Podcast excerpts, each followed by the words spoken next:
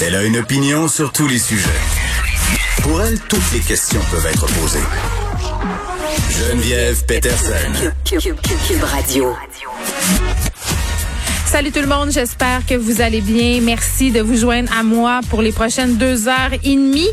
Euh, augmentation des cas de COVID-19 depuis quelques jours. Évidemment, c'est préoccupant. Aujourd'hui, 122 nouveaux cas, deux décès enregistrés. Hier, c'était 140 nouveaux cas et deux décès supplémentaires. Euh, c'est quand même justement euh, l'une des raisons pour lesquelles le premier ministre François Legault a fait une sortie hier après-midi pour dire, écoutez, là, c'est pas le temps de niaiser, c'est pas le temps. Bon, c'est pas ça qu'il a dit, là. Je le paraphrase. Partez pas en peur. Euh, mais c'est ça. C'est pas le temps de niaiser, c'est pas le temps de se relâcher. C'est pas le temps de penser justement que la pandémie est derrière nous et c'est la rentrée scolaire. Et là, on attend de savoir qu'est-ce qui va se passer. On a déjà des cas dans plusieurs écoles. Le ministère de la Santé n'a pas publié de données officielles sur ces éclosions-là en milieu scolaire. Il ne, ne dit pas non plus quand on le fera. Et tu sais, hier, on se parlait de transparence, euh, de l'importance de communiquer de façon claire avec les parents.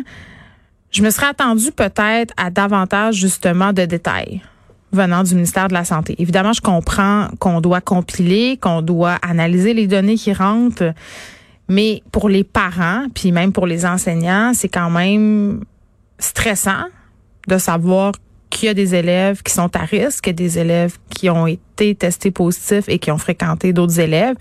Puis là, tu sais, je, je, le redis, là, faut pas partir en peur, ça va arriver, ça arrivera. Mais euh, c'est une réalité avec laquelle il va falloir apprendre à composer, puis peut-être euh, communiquer plus rapidement au niveau des instances gouvernementales. Là, pour l'instant, il n'y a aucune école qui a fermé les portes.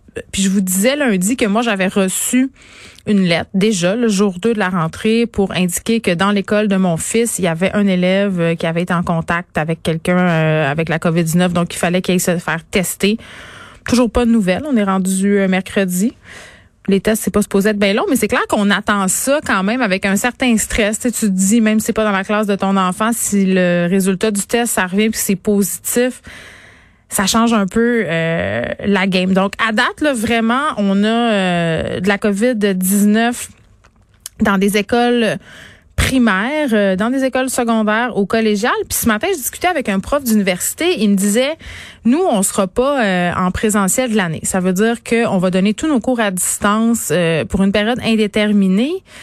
Puis on aura quelqu'un des ressources humaines tantôt pour se poser des questions à ce sujet-là, non pas sur est-ce que c'est correct ou non d'enseigner à distance, mais bien sûr L'effet que ça a d'être toujours à distance, de travailler à distance, il y a plusieurs employeurs qui ont décidé justement, euh, ont réalisé avec la pandémie qu'ils pouvaient faire des économies absolument fabuleuses. Et santé toute l'ironie de ma remarque.